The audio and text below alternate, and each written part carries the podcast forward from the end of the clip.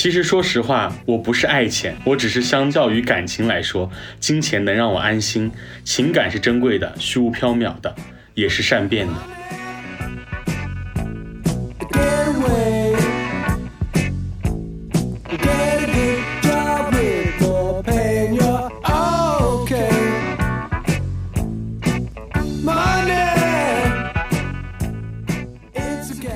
但是金钱则不同，你怎样对他，他怎样待你。相较于感情给我的开心来说，我偏爱金钱给予的安心。这种渴望并不是物质的短缺，而是被欺骗后灵魂上的匮乏。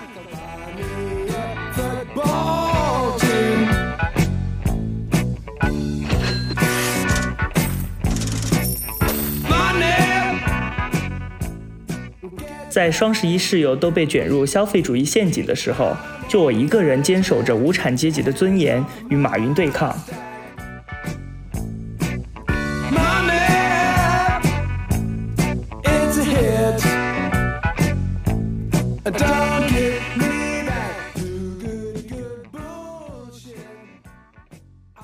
Hello，大家好，我是顺子。Hello，大家好，我是小刘。嗯，刚才我们听到这首歌，看歌名就很直给哈。当时我们选歌的时候，我就选了一个很直给的歌，就是《Money》。然后，呃，我们今天就想讨论的话题是我们当时在选题的时候考虑到现在这个时间节点，在做一个双十一的活动。然后我也请到了一位第一个就想到的嘉宾，就是可能跟经济啊、消费啊什么有一点关系的，我身边的一个朋友，就是我们的阿炳，给大家打个招呼。Hello，大家好，我是阿炳。好的，欢迎阿炳老师。然后，之所以想请阿炳老师，是因为他现在在做的一个职业是在一个高校里面做嗯经济学方面的一个老师。然后呢，可能我们节目会相对聊稍微一点点就跟专业相关的东西，但更多的还是聊就是故事性的东西。所以这一期双十一，我就想请到了他。嗯。我需要感谢一下你的邀请吗？不用不用不用。然 然后我们之所以说到呃双十一呢，就是想问一下大家，双十一的时候有没有购物呢？够了，必须够了才剁完手。我我觉得我身边有很多人很夸张，因为我看很多人他的就是代发货和那个代收货上面有好几十件商品，不知道你们有多少。我们看不是有个前同事发朋友圈吗？我看他加起来都有一百多。我我我觉得这个还好，不是特别夸张的。但是前段时间我在跟我的同事聊天的时候，我发现了一个让我很惊讶的事情，就是我觉得如果你真的在双十一你的代收货有十几或者几十，我可以理解。但是他们告诉我他平时的购物车会装不下，这个我就特别不能理解，就是。平时就已经在购物车里面积攒了几十几百，然后等着双十一一起来清空的这种。因为我我平时购物车就是有日有时候加到就是装不下，但是你装在购物车里就没有买呀。但是他们会真的就是到双十一的时候一起清空？清空吗？对，那真的有点厉害。对，就是还是有有一点叫什么财力的，不然也支撑不了这种行为。我觉得小刘他把那个购物车加满的原因，还有包括阿炳的同事，有一种可能是他们会把购物车当成一收藏夹。对，就是我如果有想买的或者有看好的，我就直接加购物车，就用收藏可能会少一点。嗯，然后我就是那种会比较多用收藏夹，不会用购物车的人，因为我觉得，因为比如说他有的商品，它的详情会有。很多，然后你比如说你加购物车，你就得选好你的，比如说你的鞋码呀，选好颜色呀这些，要提前选好，所以我就不想考虑这些事儿，所以我就先把它点收藏。那用收藏还挺方便的，但这样的话就其实就是我会跟你们俩都不一样，就是就会加购物车或者是加收藏，就是平时你都有在逛嘛，你才会不断的往里加，但我就是那种我需要什么我才会去逛。平时我是不会没事儿的时候拿出来把把这些 app 打开去逛一下的。那你就是用其他 app 的时候，你不会说你逛着其他的突然就切换到淘宝去吗？啊，嗯，如果它有这种广告让我切换到了，我会立马把它退出，又回到我原来的 app。是你不会有什么你不会有什么，比如说看到一个什么东西，你突然种草了，我就立马打开某宝，我去看一看有没有同款商品，我就很想买，不会吗？有，但是我就会嗯各种对比，然后对比完，经常就是会发现一件事情，就对比完之后就没有那么种草了，就默默的就把它。阿炳还是很理智的。对，就可能是，也可能是因为我本身就是学经济方面的，就会比较理性一些吧。像我就就不会，我特别是那种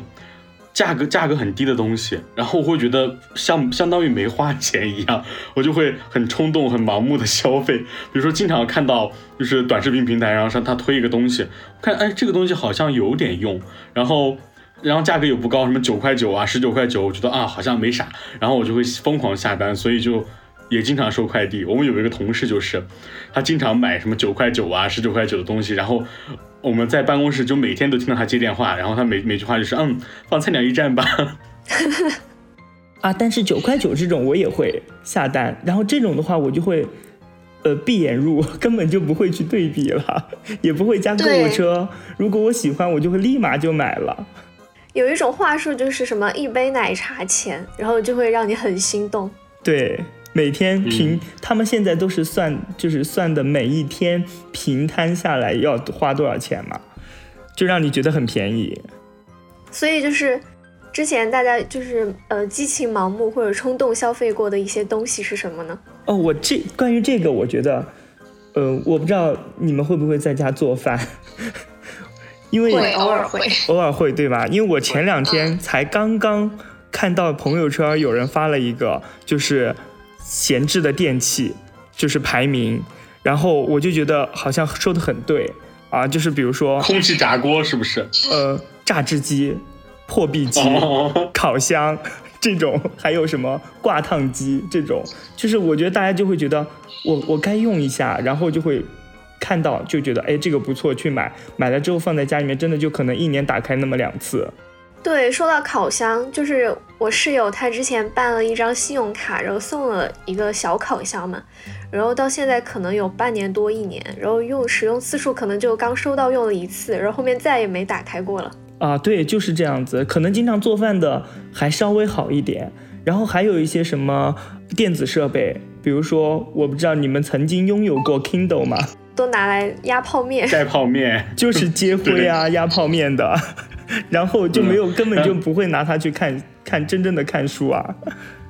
嗯，然后这个你分享这个家用电器这个，我想到一个点，就是之前不是很多那种空气炸锅做菜的那种菜谱，然后就好像仿佛是没有空气炸锅就做不了饭，然后就会疯狂的让你想买空气炸锅。但是看他们做出来真的很美味。然后就是有人买了空气炸锅之后，就是说让它九九六。对我，我我这个双十一就差点儿又被又被骗入手了一项电器，就是电蒸锅。然后我想了一下，算了，我好像我的炒锅也可以蒸，我就还是保持了理性，没有去盲目的消费。而且我发现就是在看直播的时候也很容易冲动消费。我我觉得直播是更容易冲动消费一些的。嗯，呃，因为因为以前我们可能就是对比评价呀、详情啊这些，你还是会有一个理性的判断。你看着看着有一些不好的评论，你可能就会被劝退嘛。但是直播带货就是他一直不停的在给你输出，他怎么怎么好，你很容易就被带入到那个情境当中。对，就比如说什么咖啡你冲不冲？冲冲冲冲冲冲冲！而且就是什么呃六九九要不要不要，五九九要不要不要，然后最后给你说九十九，然后你就说对比前面那个六九九就很划算，然后马上就下单。对，就是他们都是，就是他们在这种短视频平台上就会有一些话术，营销的话术，就是让你觉得很划算，或者让你觉得这个东西很有用，然后就让你去盲目消费。嗯，那你们买东西的时候会不会挑时间点啊？就比如说，我看好了一个东西，我要在双十一这种便宜的时候去买它呢？我还是要看什么样的东西，就如果不是说我很急需要的，我会等它便宜打折。但如果是急需要用的，或者是一些什么日常需要用的，那我就会可能会立马下单。但是我也会对比几个购物平台，看哪一个便宜一点。一般我就是十月份如果有什么想买的话，我我就会留着双十一来买，就提前一个月开始做准备。嗯，我身边很多人他都会买日用品，都是那种，比如说六幺八囤半年的，双十一囤半年的，就是把家里什么厕纸啊那些全部都囤半年的这种。呃，我我我我差不多就是这种，但是我我不至于说囤半年，我可能会囤个两三个月的。但是我我最近就是我也在加购的时候发现，就比如说买纸巾这个这个东西，我发现它双十一的活动还没有平时买的便宜。呃，对我我现在已经不囤了，就以前我是这样囤的，但是因为我后来发现，他们经常会做活动，就是这种日用品。平时的时候也经常有活动，就是送券或者打折的活动，所以它也会很便宜，所以根本没有必要囤。嗯，而且很多商家会宣传说他们什么双十一破价是全年仅此一次，怎么怎么的，就会引引导我们进入这种消费陷阱的感觉。对，其实我觉得日用品不一定是双十一是最便宜的，因为我今天买了消毒液嘛，双十一的时候那个商家还故意抬价。然后我发现今天的价格比双十一还便宜，就是要多对比。嗯，其实很多很多商品都是这样子的，对，就是，而且双十一很多商品它是这样子，它会给你送小样，其实你压根就很少会，我不不想要小样，我只想有正装。对它就是买正装绑定很多小样，然后就给你把价格绑定的很高，就是买了一些可能不需要的量。关键是我觉得，你如果仔细的去算一下，送上你的那些小样之后，好像也没有比你买单独买一个正装便宜。而且它其实小样有那种，比如说，嗯，水乳它小样会挂壁嘛，所以消耗量其实是比正装要大一些，就更不划算的。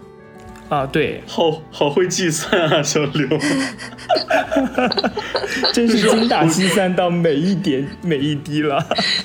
我之前看别人做攻略的时候，他就会算每一毫升最后是多少钱多少钱，说是，然后他会算说比去年双十一还要便宜几毛钱，怎么怎么。但是我想着，其实你消耗啊或者损耗那些，或者有的小样都过期了，你都不会去用它，其实整整的算下来，其实并没有便宜多少。我觉得可能小样唯一的用处就是你出门的时候可以带，但是你在家里用小样那些就还不如用正装。啊，对啊，就是旅行方便一些嘛。对，但是又不常出门旅行。啊，对，就是我觉得这种对于经常出差的人群来说可能会比较适用一些。对。但是刚刚顺子说的那一点，我也会这样，就是我真的会计算到每一个它的价格是多少，看有没有比平时更便宜。我今年双十一剁手就是。买买面膜，我也会看一下，计算到每一片有多少钱，然后发现比我六幺八的时候更便宜，我就很开心，我就果断下单了。所以每次大促就是每年数学最好的时候了。然后我还有一个很很可怕的行为，我之前就是买抽纸的时候，我会它比如抽纸它有两层和三层的，我会精细到算每一层多少钱。你这个就太夸张了吧。你说，就前面我们还提到说，嗯，其实不只有双十一，还有什么六幺八，包括什么年货节，还有什么各种各样的这种消费节。就是对待这种消费节，你们你们觉得它之它存在的意义是什么呢？就是刺激大家消费，然后有的可能是商家用一个呃比较好的折扣来清仓之类的吧。我我觉得最开始双十一这些节日出来，就是商家的一个营销噱头和手段。但是现现在，就是后来其实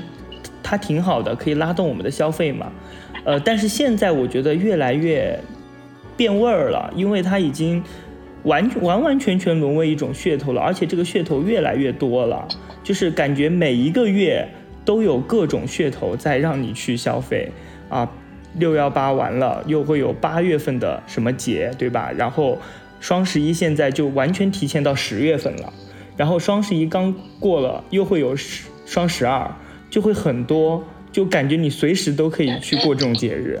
嗯，就你刚才提的时候，我细数了一下，它从六幺八开始，然后后面有一个什么八八购物节，然后开始个九九什么的。对九九什么节，然后是开学季，然后又什么呃，又开始双十一了，双十一之后又又是双旦节，然后双旦是年货节，就是各种节日，然后还有三八，也有一个消费节，啊，对，女神节。而且就是说到双十一，好像一开始双十一它刚出来的时候就是直接的折扣给到呃消费者，但是现在就是会让你自己去算，看你能不能享受到那个折扣，所以就是越来越变味儿了。对，我觉得这个最恼火的点就在于。其实以前的活动是那种真真实在，就真实的是在打折的那种活动。现在可能是你什么凑满减啊，还有什么各种津贴，你还有参加他什么活动，什么那什么什么叠猫猫啊，什么今年又是什么什么种稻子啊什么的，就是有一搞一些我看不懂的活动，然后最后弄下来，你红包只有几块钱，就是会消耗大量的时间和精力。对，而且我觉得就是很多都是陷阱嘛，因为呃。比如说，他通过那种什么叠猫猫这种游戏，就有点像之前的羊了个羊，让大家陷入到这个里面去。可能原来我不需要怎么去买的，但是因为我的朋友在玩这个叠猫猫，让我加入他的战队一起叠猫猫，然后我可能就会因此，我都想我都拿了红包了，我还不如去逛逛买买点啥呢？然后就大家一起掉入陷阱。嗯，那说到消费陷阱，就不知道大家在这么多。买年货节啊，什么各种双十一这种节当中，有没有什么踩过让自己印象很深的坑？我觉得我买过很没有用的东西，就是因为听了他们的营销。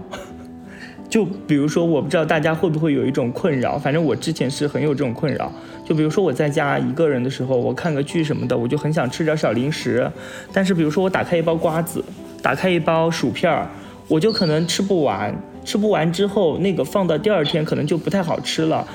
但用夹子夹住它也可能会走味儿啊之类的。但是我就看到了，就是在短视频上看到了一个封口的机器，我就觉得，哎，这个刚好能满足我的要求。结果买回来之后，不能说是一点用没有，可以说是。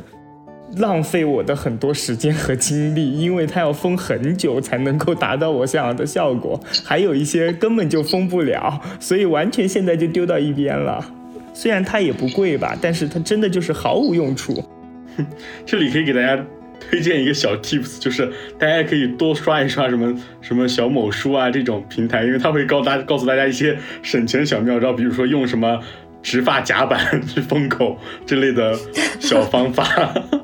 哎，你别说那个那个，它的那个原理真的很像直发夹板的那种，它长得就很像，你们可以去搜一下。然后它就是里面装一个电池，然后就是有可能就是发热的这种，把那个塑料的给它粘合在一起。但是真的就很难，就是我一个薯片袋子，我可能要封五分钟，我还不如把它吃了。五分钟都够吃完了，真的还不如把它吃了。然后我想到我之前踩的雷。也不是说，也不是踩的雷，可能就是买完之后根本就没用的一个东西，也是那个电子产品，就是脱毛仪。然后可能将近一千买完回来，用的次数不超过十次，那个是我最后悔买的东西。我我说到我最后悔买的东西，真的，如果现在还有人在买这样的东西，我劝大家，如果有人在听我们的节目，并且打算或者是。已经买了这样的东西，我真的就是大家呃，就是在就一条绳上的蚂蚱，真的是，就是我曾经买过一个让我觉得最没用的东西，就是洗脸仪，哈 哈就是那个呃某某品牌哈，是一个英文的品牌，然后具体我就我就不说了，也不好 diss 人家，就是因为。当时买它就是宣传的，就是感觉嗯，好像你你的脸从来都没有洗干净过。然后我真的很需要这个东西，我把我的脸给好好的洗一下，就是有种洗涤心灵的感觉。然后最后我买回来之后，发现它好像跟你正常洗脸也没有太大区别，而且那个洗脸仪它实际上是一个就是放放置在外面的东西嘛，然后你平时也不会给它清理啊或者怎么的我就后来发现它好像真的。也许会在那个仪器上滋生很多细菌啊，或者怎么样。然后我还看过别人的那种拆机视频，它拆出来实际上里面就是一个像震动马达一样的东西，然后外面一套一层硅胶。然后关键是那个品牌溢价很高，我买的是那个很贵的那一款。就是上千的那一款，然后，然后后来他又出了很多各种品牌出平替，然后甚至几十块钱、十几块钱，然后发现就是功能全都是一样的，就真的没有必要。我发现我们三个说的都是这种电子相关的产品，所以电子相关的产品真的很容易踩雷。对，就是就是电子产品就会让你有一种想要消费的冲动，觉得它会对你有用，但是它可能对你有用只是某一个瞬间或者是某几个时刻，但它不是一直都有用。这种就是会让它一直闲置在那里。就我觉得这种例子很多，就是比如说什么冲牙器，我也有，但是。真的就是因为它很大，你平时早晚你都会刷牙，其实你根本用不到冲牙器。然后你可能，我觉得最有用处的就是可能你中午吃完饭你会用一下它。可是你有中午吃饭，一般你都在公司或者是在别的地方，不，反正都不在家里，你又不方便把这么大一个装在你的包包里面带出去，就就觉得这些就很累赘。但是我发现这种东西真的是假之蜜糖，乙之砒霜。我室友他就是每天他可以坚持每天晚上都用冲牙器这个东西，然后搞得我还很种草。他是不是戴牙套呀？对对。哦，对，对于他们来说就很重要。但是我觉得我劝你别买，买了你会后悔，到时候又闲置。就是，而且会占到你洗漱台的一个位置。就会显得那你堆的东西很多，然后你又不用它。我觉得有一个词叫刚需，就一定要考虑刚需这个问题。就你比如像，嗯，他戴牙套的人，他需要去用冲牙器或者牙线啊，这些对他来说就是日常的刚需。像像我们平时日常牙龈啊什么这些不需要很特别的护理的时候，对于我们来说，它可能很极大的可能性会发展成为一个闲置品。对，我觉得顺子说这个刚需说的很好。就是很多时候，我们其实有时候说，嗯，冲动消费都是消费了一些并不是刚需的产品。嗯，对。然后，然后我们说刚才踩的坑，我突然想到，小刘之前跟我说，他去年双十一的时候买面膜遇到了一个坑，可以跟大家分享一下。嗯，去年我买面膜，然后当时就是我忘了是一共多少片，然后后面那个商家他就给我漏发了可能二十片还是多少片，然后我就。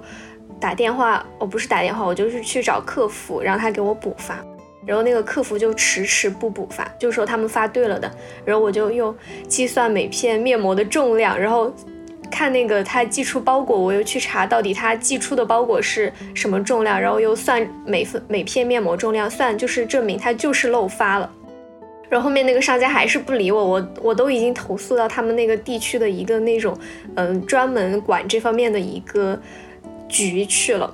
当时真的就是耗费了大量的时间和精力来围这个圈，然后后面我就把这家店铺给拉黑了。但但我但我觉得小刘这个意识很好，就是维权的意识。我觉得现在很多人就是会缺乏这个维权的意识，他们就觉得，嗯，反正好像也没有多少钱，可能就算了。然后又觉得，或者说就是你看你耗费了很多精力和成本去。这个他们会觉得很麻烦，算了。就是我觉得这个是一个不太好的，就会放纵这些商家，他们会有这样的一个行为。对你说的这个，让我想到一个非常典型的例子，就前段时间不知道你们有没有关注这个话题啊？就是说那个商家反向抹零。哦，就是呃吃饭的时候是吧？对，就是他吃饭的时候，比如说我结账结的是一百二十块三。然后呢，他会给你四舍五入乘一百二十二十一，不会给你把这个零三抹掉。这种，它不完全不是四舍五入了，就真的给你是你往前加了一个整数。这种，对，虽然就是钱不多，但是就是不舒服。对，这种我就会维权。哦，你说到维权，我又想起我今年双十一也遇到一个事情，就是昨天我因为就是有些东西不是当时前四个小时是免定金的嘛。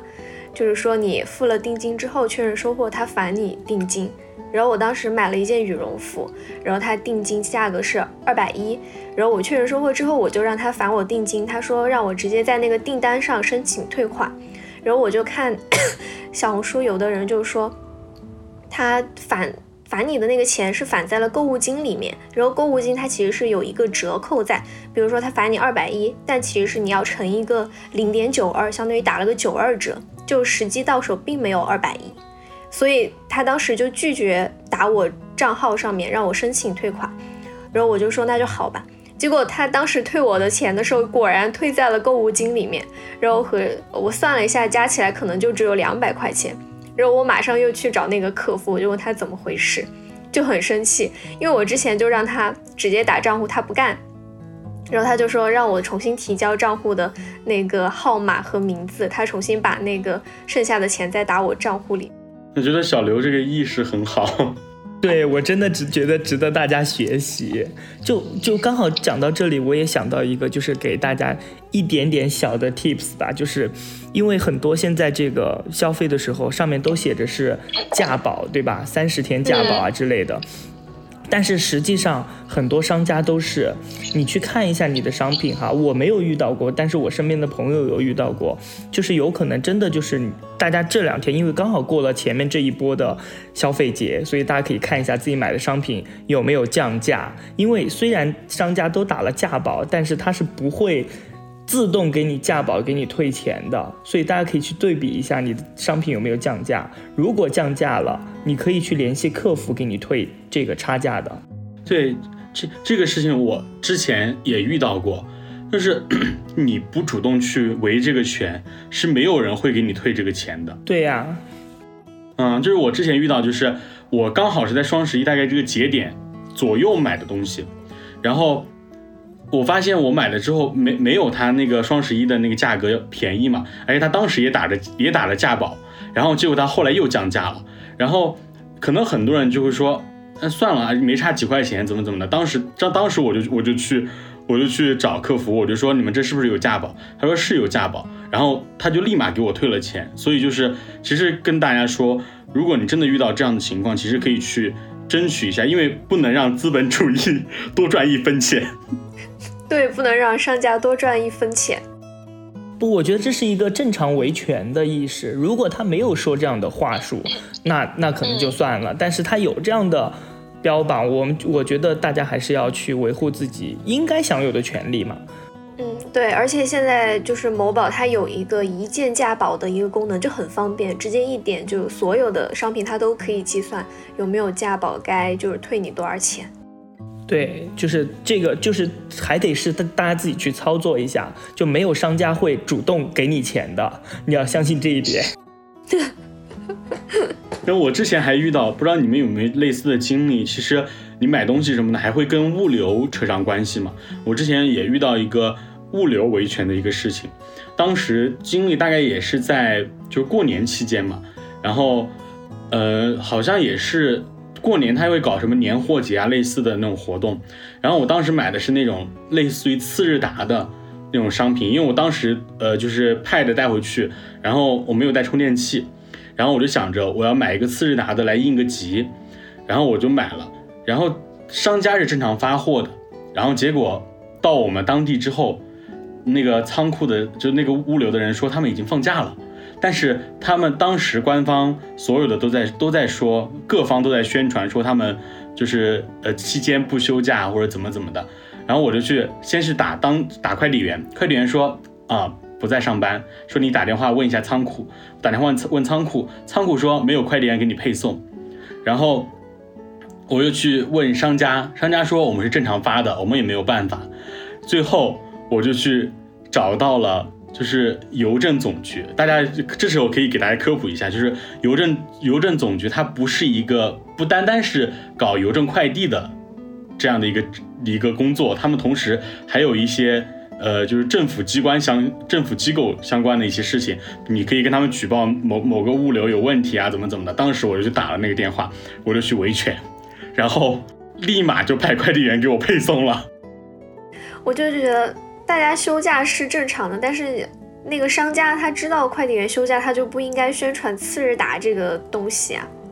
对，顺子说的这个就是他，因为他刚刚提到这个物流的这个事情，我就很想给大家说，就是因为一般我们物流如果出现问题的话，很多人就会选择嗯，你就去打那个物流公司的那个客服电话去反映情况，但实际上这个是没有太大用处的，因为他最多会告诉你，好，我们知道收到你的意见了，我们会反馈给总部，然后怎么样处理，怎么样处理，然后实际上你可能等了一个星期也没有任何的结果，就是顺子说的那个就是一个很好的投诉平台，就是中国邮政的有就有专门的一个这个申诉的服务平台，大家可以去。百度一下，就是中国邮政总局的投诉中心，去那上面会比你打客服电话更有效。所以就是他们会管其他的快递吗？嗯，他们他们会管，他们就是整个邮政业的快递都会管。哦，原来是大哥。对，就是所有的物流都归他们管。对，因为他不仅仅是负责邮政的快递，那个只是他的一个营业的一个业务，他还有一些监督啊这些职能。啊，就是监管的职能，监管的职能就是这些邮政业、快递业都在这个里面，都可以去投诉。学到新知识了。我突然就想到一个点，说有的听众，比如说正好是从事这些行业或者是商家的，听我们的节目，会不会觉得我们三个很难搞？很懂维权。遇到刺儿头了。所以他们就应该更加提高自己的服务质量啊。没错。其实还有一个小 tips，我可以告诉大家，因为实际上现在又因为嗯口罩啊什么这些原因，其实实体是很难做的。然后所以有时候你甚至可以去去尝试一下，去实体去买你需要的东西。因为之前我有就是在实体做做的朋友嘛。他又跟我说，你其实在网上参加那些双十一啊那些活动，你其实有时候还不如你去实体买的划算，因为他送那些小样，他们实体都是可以免费送的，然后他同时还有什么打折活动，其实实际上说不定你去实体店买，算下来甚至还要更划算。真的就是这这个刚好我也我我我前前几天我的一个朋友告诉我，他说，呃想去逛街，然后另外一个朋友就说我才去逛了，其实双十一也没有比实体店便宜很多，因为他去逛的时候就是他看中了一件衣服嘛，他准备买，然后大家现在可能都会有一个习惯，就是你在实体店逛的时候，你就会去网上对比一下价格，然后他发现网购好像要便宜一些，结果那个。他就给店员说了这个事情，结果店员说的是，我可以给你打折，甚至我还可以给你一个比网购这个价格更低一点的折扣，然后就会比网上更便宜。结果他就以更低的价格买到这件衣服，所以大家就是不要天天在家网购了，还是可以去实体店看一下，也支持一下我们的实体经济。而且实体店你消费了马上就能拿到，还不用等。对，而且就是特别是像衣服这种，呃，或者是女生化妆品这种，你是可以马上试到，就是到底合不合适自己的，就会比网购会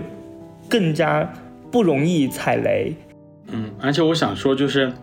不知道大家有没有这个想法哈，就是因为你去实体店买的东西，实际上你去维权是有一个真正你可以去维权的地方的。包括发票啊，包括这些东西，你在网上去维权，可能要等待很长很长的时间，甚至是你就会遇到那种各种踢皮球的那种情况。你你如果真的在实体店去买东西，你就拿着发票去他店里面，就是没有人会说这个东西我不认。对对，我看就是我们刚才说的那条评论，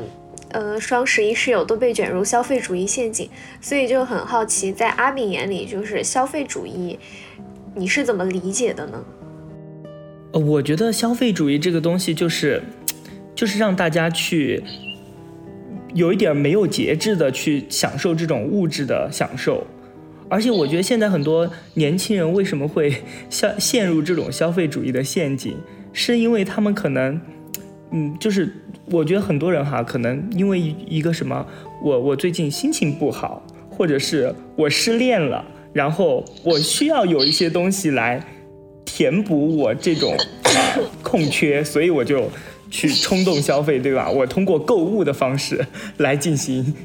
弥补我感情上的缺失。这种我觉得很多就是我接触到的一些年轻人会有这种想法，就是我觉得这个是一个不太好的，就是嗯，真的会让大家就是就是其实你真正会发现，就是你真的购物了之后，你也弥补不了你失恋的那个痛。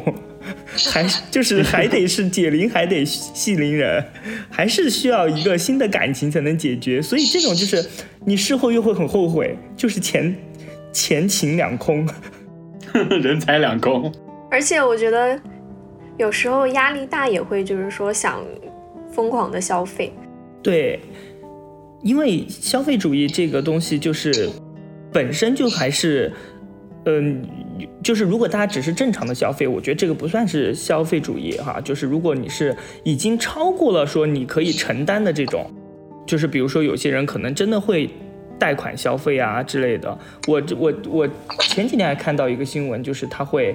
呃，借钱购物，然后欠了很多钱，就是，呃，父母已经帮他还了二十多万，就是这个外债，然后结果还完了之后，他还是继续借钱消费，所以他父母要跟他断绝关系，这种，就是我觉得这种就完完全全已经陷入消费主义沼泽了。我不知道大家有没有在用这类似于这种。什么白条啊、花呗啊此类的，呃，信贷产品，反正我是曾经会用嘛。比如说，呃，读书的时候，大学的时候，会曾经也陷陷入过消费主义这种情况下，因为其实你涉世未深的时候，你会被很多那种营销去左右你的想法，他会觉得，哎，好像我不就是我用了一个最新款的手机。我就会觉得自己好像比较高级，我穿了一个品牌的衣服，我就会比较高级。我觉得这可能就是消费主义。曾经我也遇到过这样的情况，然后也会去用一些这种这种这种产品去，呃，信贷产品去超前消费。我觉得超前消费这个这个点，其实大家应该去摒弃吧。我觉得不太好。如果是我，就是现在已经没有任何的这种。信贷产品了，我全部都是有多手上有多少钱去花多少钱，然后去买自己能力范围内的东西。我曾经有很多朋友，他都是那种，比如说他很想要一个这个东西，但是是在他能力范围之外的，他可能会去借钱，包括用什么花呗啊、白条啊这些去买。如果是我，我可能会把这个欲望往后放一放。我觉得可延迟满足这个点，我也我也是比较喜欢的，因为如果你真的很喜欢这个这个东西。你可以，比如说你通过这段时间，就其实像阿炳前面说的，你比如比价呀，包括说你去看一下这个商品的评价，各类各类的东西，看完之后，你可能会降低你对这个这个商品的欲望，你就不会冲动消费。如果你真的需要，真的喜欢这个东西，你再等到那个时候你再去买，同时你也攒够了钱，我觉得这是我个人认为我我做的现在比较好的一个方式吧。就我觉得这个东西就是消费主义，现在就是因为年轻人自自控力比较差嘛，就是刚刚顺子说的，他就会有这种攀比心理嘛，然后他就会超前消费，再加上现在因为技术的发达，就是有了这种各种电商平台、短视频平台，就会有很多大数据推送。相关的内容到你手机上，对吧？比如说今天你刚跟你一个朋友聊了什么什么东西，可能你晚上打开这些短视频平台或者是购物平台，你就会发现，猜你喜欢就里面刚好有你谈论到的这个东西，就很可怕。然后他就会下意识的进去点一点，然后就有可能会消费，然后就开始因为承受不了。但其实我觉得刚刚顺子说的这个花呗啊、白条啊这些，其实大家可以用，但是我觉得大家要评估自己的。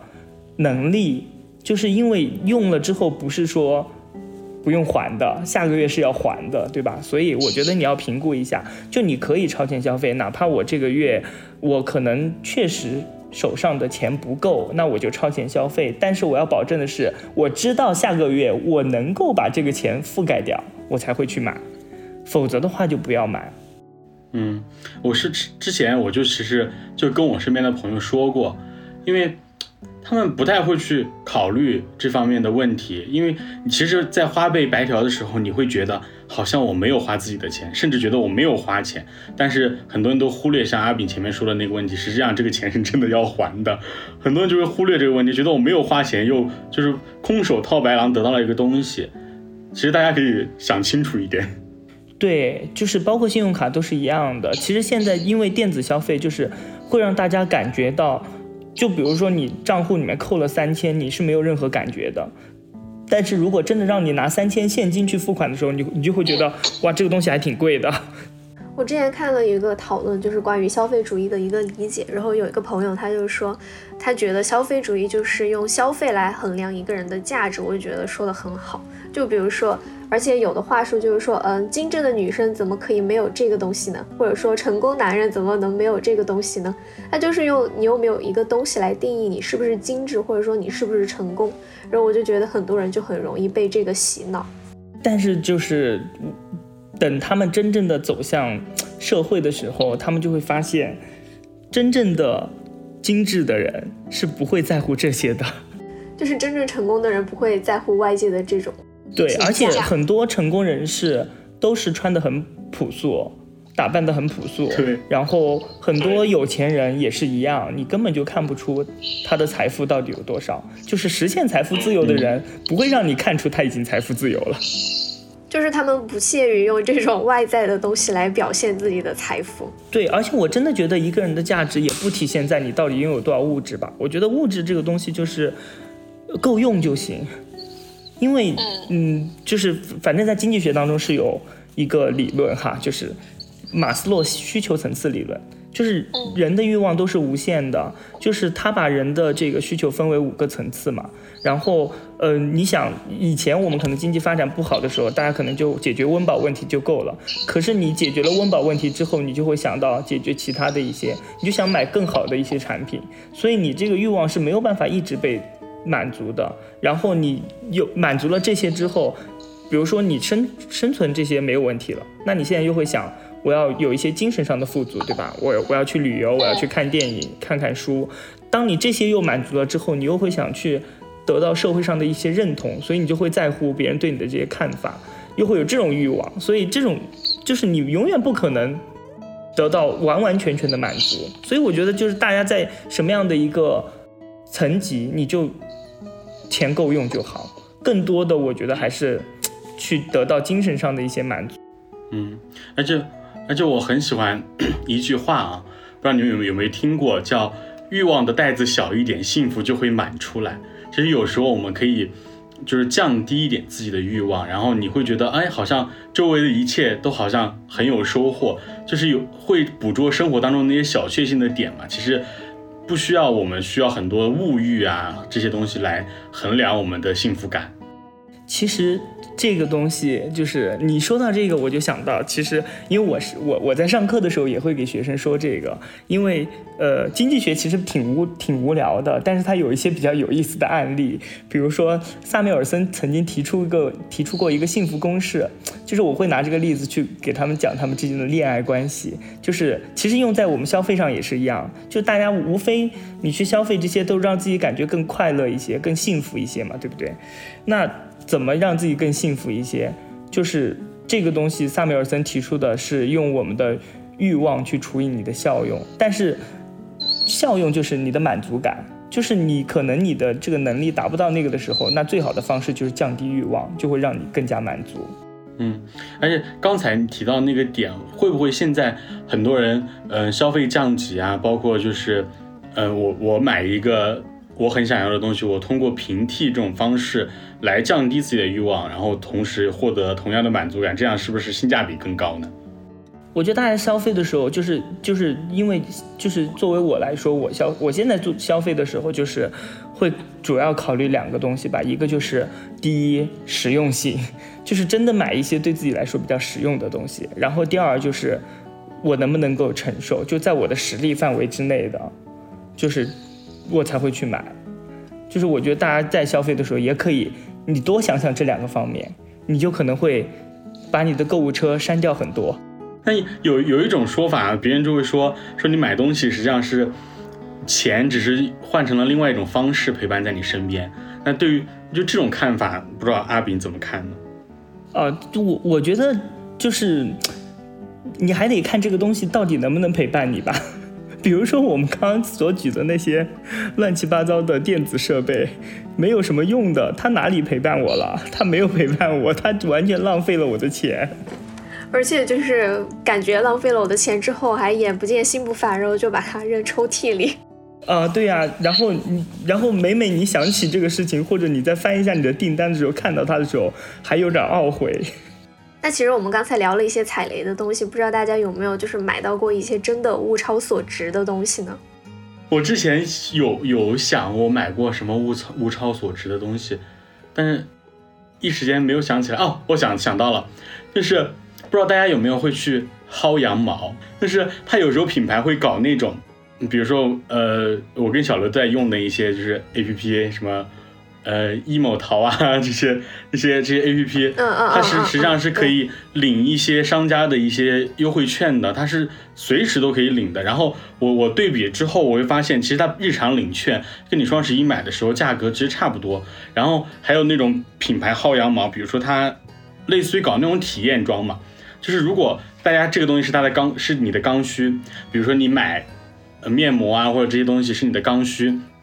然后它会出什么两片体验装或者几片体验装这种，然后它其实跟你那个整盒装的是没有什么区别的，然后它也不是临期产品，就是正常的一模一样的产品。然后你可能对比下来之后，领完券啊再买这这种羊毛薅下来，其实单价很低的，比你整盒整盒的买会划算很多。所以如果遇到这种羊毛，大家可以薅一薅。我觉得这平时我就是我日常就是这么做的，就觉得真的物超所值。而且就是你领的那个体验装，你可以就是说你先试一下到底自己适不适合，然后再考虑要不要买正装，我觉得还挺好的。嗯，然后然后之前，嗯，然后之前小刘还推荐我一一种方式，就是比如说买会员嘛，他很多比如说你开某宝的那个什么八八 VIP，然后他会送送什么各种会员，然后你就可以去闲某鱼上面搜。我觉得其实买二手这个东西也是一个，呃。我觉得可以，大家都来接受的一一一一个事情。你比如说，你有有时候，像我，我我一直在考虑啊。虽然这个东西也不是我的刚需，就我会考虑，因为我用的是，因为电脑屏幕比较小嘛，我想买一个显示屏。但是呢，确实这个东西没有必要，我至今也没有买。但是如果我真的要买的话，我可能会想去买一个二手的或者怎么样，因为这个东西对你来说就就不是刚需，没有必要花太多的钱去投入。而且很多东西它二手其实折扣真的非常大，然后可以挑一些状态比较好的入手。嗯嗯，而且大家不要觉得自己卖二手的东西也不好意思，因为我我之前也也会就转自己闲置的东西嘛。你比如说，你比如说你像真的像我前面说的，我买的那个洗脸仪啊，或者怎么怎么，虽然我现在还没有转手哈，但是我觉得如果大家真的你你刚买回来，你就觉得这个东西好像买了没什么要没什么用。如果在不能退款啊、不能这些的前提下，你其实可以转二手。比如说，有的人他真的是想体验这个东西，他可以花更少的价格去体验，就是造福全人类。我今天就去把我那个封口机器 挂二手。我就是经常会使用二手平台，因为我之前不是有一些那些小众爱好嘛，然后很多那种交易都会用到二手平台。有时候出啊，有时候收，都会在二手平台上进行。而且我觉得就是在二手平台上，你可以就是很直观的感受到这个东西它的市价到底是怎么样的，然后你就会看淘宝上这个价格到底是不是最划算的。所以我觉得也是一个还不错的方法，推荐给大家。嗯，我觉得买物物超所值的东西，其实更多的是提高自己自身幸生活幸福感的东西吧，比如说。像最近就是我对象，他就会买一些，比如他是学学音乐的嘛，他也喜欢音乐方面的东西，然后他比如说去买 CD 啊，或买这些东西，其实可以以很比较少的价格，然后去让你的生活幸福感提升。我觉得这些都是很物超所值的。对，但是刚才顺子你说到薅羊毛这个事情，就是我又想到，就是说大家也不能就是说为了薅羊毛去花钱。如果这个时候你去花钱，你有可能就成为了商家眼里的羊。我之前就是为了薅羊毛，可能就是有些东西说，嗯，价格很便宜，然后我就买了，但买回来根本就没有用，就又闲置在那儿了。这个时候我就成了商家眼里的那头羊。就是羊毛出在羊身上啊，就是别人薅到的羊毛，可能就是别的羊身上的毛。我身上，你就是被宰割的那个羊。能量守恒定律，说到底就还是得，就是说买东西之前思考一下这个是不是自己的刚需。如果不是刚需的话，就真的很可能就是你那个钱花出去了，但是你买回来的东西的使用频率确实是非常低。但是我们说这么多，其实还是会有人会去被割的，因为如果没有人割的话，就大家也薅不到羊毛了。那那最后我就想，呃，问一下阿炳，你如果想给周围的人一些理财啊，包括一些省钱的一些小方法，你有什么建议呢？就如果是从购物上的话，其实我前面也说了嘛，就是大家可以多对比一下价格啊，然后呃，就是 就是我觉得那个小刘他的那个维权意识这方面就是很好，大家就值得学习。然后就是如果就是反正就是还是考虑你买的东购物的时候，你买的东西实用性啊，然后你到底能不能够承受着这样一个问题。然后对于理财的话，就是。我我不知道大家就是现在就是理财的状况是怎么样的哈？你你们有理财吗？没有。我我日常会攒钱，但是比如说攒到一波的时候，我有时候就会想想花这些钱。我以为你说你要存起来。对，我就觉得就是就是，反正我的我我的一个观点哈，就是我觉得理财的前提是大家得有钱。就是你有你有财才能理嘛，对不对？然后反正我是没有，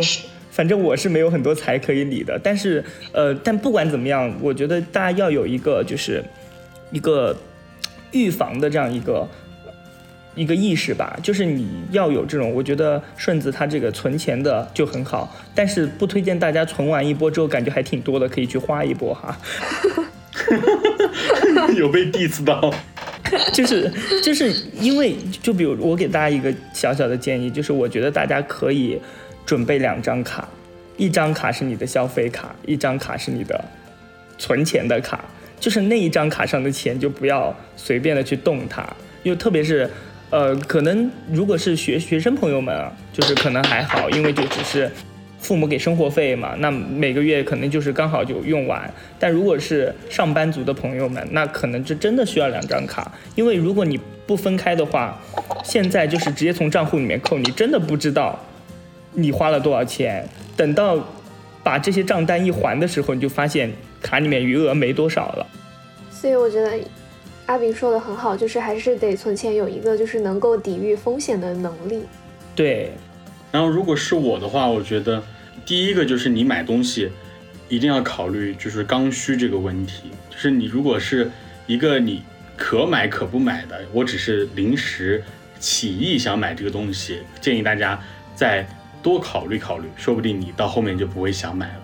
然后，嗯，但包括理财这个，其实我就像阿炳那样说的，虽然我我也会，比如说攒到一一一笔钱，然后我会去花一点或者怎么样，但是我现在在操作的方式就是用两张卡。就是把你要存的钱，每个月工资到账啊，或者什么，然后就会就会把钱存到另一张卡，然后那个卡是从来都不动的，包括什么存房租啊，存这些钱都是放在那张卡上，那张卡就是一直不动的那种那种卡。然后平时消费就用一张卡，只是你你就会很直观。然后我之前还会用记账这个东西，但是我发现记账没什么用，因为大家看到记账之后，仿佛也只是在看一个数字，所以也也不太推荐大家记账吧。就是还是能存钱即存钱吧，然后就不要过度消费就可以了。记账就算了吧，因为很多时候你记账就是，比如说你买了一瓶水，两块钱、三块钱，就说哎呀这么点儿就懒得记了，好麻烦。然后结果其实你每天你这一个月花的最多的就是这些零零散散的几块钱，就累计起来还是挺多的。实际上你的支出跟你记的账完全对不上。对我就是之前对不上，所以就不记了。所以今天就是我们聊了一些关于消费的故事，还有关于对双十一大家的一个理解嘛。然后消费主义其实就是用消费来衡量一个人的价值，用消费来定义一个人的这种思想。那就是资本为了刺激消费，在日常生活中给我们就是大家输送的想法吧。但是我们也不能说就是一竿子打死，就是说为了避免这个陷阱，我们就要拒绝所有的消费。而是说，呃，这是自己的一个需求，看是不是刚需，以及我们就是在日常生活中去拒绝一些没有意义或者说完全没有必要的消费，因为这种其实也是一种浪费嘛。消费和占有其实它不是我们生活中的第一主题，我觉得创造价值才算。所以最后也祝大家花的每一笔钱都是值得的。这期多云转晴就到这里啦，我们下期再见，拜拜，拜拜。